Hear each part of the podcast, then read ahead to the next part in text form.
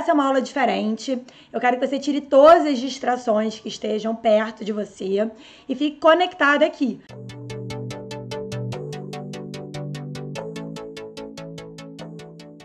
Vamos falar aqui uh, de estratégias clínicas de obesidade, diabetes, até porque essas condições ainda estão presentes, né? Não é só aumentar a imunidade, a gente tem todas essas outras questões que nós precisamos trabalhar. Então, uma coisa que eu quero deixar bem claro que sempre, sempre, é, eu uni a parte prática de prática clínica. Então, eu me formei, comecei a realizar atendimento nutricional, depois eu conto meu problema que eu tive na primeira paciente. Mas eu sempre fiz atendimento nutricional desde a primeira semana de formada e sempre fiz mestrado, eh, sempre fiz a parte de pesquisa, né? Primeiro pesquisa básica no mestrado, doutorado e depois pesquisa clínica com o humano. Então essa dobradinha de prática, de leitura, de publicação de artigo, né? E de e a, e a veia mais é, de docência, né? De ensino isso me deu uh, o que eu chamo né, da nutrição baseada em evidência, me deu essa base clínica com base científica. Na graduação, a gente vê, tem, uma, tem uma visão muito prescritiva só da parte da dieta, né? E a gente sabe que a alimentação ela está envolvida com vários outros fatores. E desde que eu comecei a estudar isso, nem conhecia a medicina do estilo de vida ainda como entidade médica, mas isso já começava a colocar na minha consulta, né? Em 2010 eu publiquei alguns trabalhos sobre sono e obesidade, né, com um grupo de trabalho da UERJ. Então eu já vim estudando isso e hoje com a certificação me deu um pouco mais até de clareza e de rigor aí científico em nas estratégias que eu passava no consultório, né? É, eu digo que eu sempre busco né, alta performance e equilíbrio, né? Então, vocês nunca vão ver uh, publicações demoníacas ou de, publicações restritivas e nem nas minhas aulas, né? Então, mesmo no curso, por exemplo, de nutrição plant-based, de dietas vegetarianas, não tem uma visão restritiva, tem uma visão flexível. Né? Existe a flexibilidade metabólica, isso está documentado, tem publicação na Nature, na Science. Eu acho que é isso que a gente tem que levar para o paciente. Né?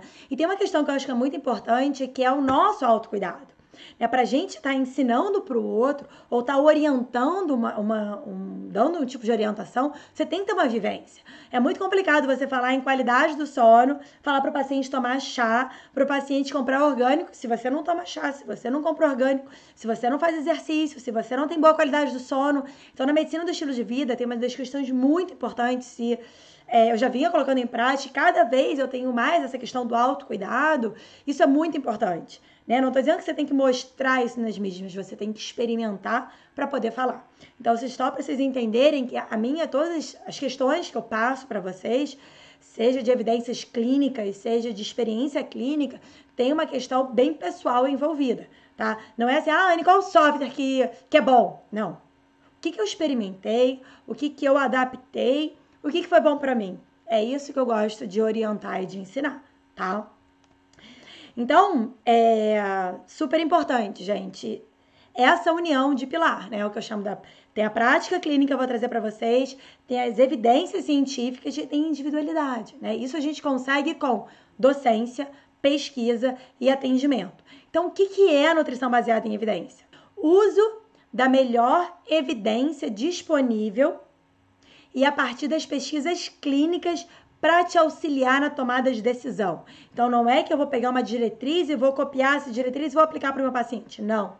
Essas diretrizes me ajudam na tomada de decisão. E o que, que eu faço nos cursos? Eu trago a diretriz, tenho minha prática clínica, e dou uma orientação de forma mais simples possível dentro é, para uma prática clínica mesmo, né?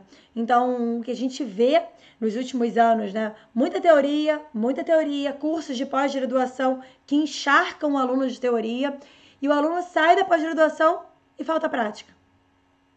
Ou então, pessoas falam, não, que o aluno tem que ter um nicho, e aí o nutricionista recém-formado não consegue estabelecer nicho e ele fica paralisado. Não precisa de nicho. Tem muita informação desencontrada por aí. Existem muitos mitos dentro da nutrição clínica que precisam ser desmistificados, desde o leite, desde o glúten, desde a frutose, né? E a culpa não é nossa, não é sua como nutricionista, como estudante de nutrição, né? Isso é um, é problema que a gente está vivendo hoje com excesso de informação pouca tradução dessa informação para a prática clínica, excesso de softwares de cálculo de dieta, excesso de artigos, até excesso de, de cursos, né? É, aí de workshops, enfim, ao vivo, online, você não sabe nem por onde começar, 200 mil lives, é, e muitas vezes vocês não têm, né, o que eu falo que é a nutrição baseada em evidência, não tem acesso a um trabalho multidisciplinar, né, que enfoque na saúde e não na doença. Às vezes a gente vê curso, ah, curso de alergia, cursos de não sei o quê. E a saúde? Quem fala da saúde? Na graduação, por exemplo, a gente mal fala da saúde. Eu dou aula de nutrição clínica 1, nutrição clínica 2, estágio internato né, no, no, no, no Hospital Pedro e a gente pouco fala da saúde. É sempre ali, clínica 2, doença, obesidade, diabetes. E a saúde do indivíduo? Como existe uma questão de experiência clínica do que eu estou vivendo hoje nos atendimentos online, tanto dificuldade de retenção de paciente, paciente resistente né, à telemedicina, à telenutrição, pacientes que não entendem como que vai ter uma consulta que você não vai pesar e não vai medir, né? E toda a questão da imunidade, como é que fica? Porque são pontos que eu não vou trabalhar só agora durante a pandemia. Possivelmente essa questão ainda vai durar tem algumas cidades que estão um pouco mais controladas, mas o paciente tem que fortalecer esse sistema imunológico. Ele tem que entender, e você, como profissional de saúde, tem que orientar, tem que ter clareza de que você precisa orientar esse paciente o que, que ele vai precisar ajustar na alimentação, ou o que, que a pandemia está trazendo de mau controle glicêmico ou em relação ao peso. Documentado em algumas publicações, eu não estou aqui do além falando nada eu fiz uns, alguns cursos de telemedicina, né? Não na área de nutrição, mas tem muita coisa se discutindo que não é o presente, é o presente e possivelmente é o futuro também. Tem questão da imunidade, tem a questão do isolamento social e o que, que isso impacta na saúde mental e no estilo de vida do seu paciente. É um paciente que agora que ele alguns faziam exercício físico e não fazem mais, e aqueles que já tinham tempo sedentário aumentou. Pergunta para o paciente quantos passos ele tem dado. Eu te pergunto, quantos passos você tem dado por dia?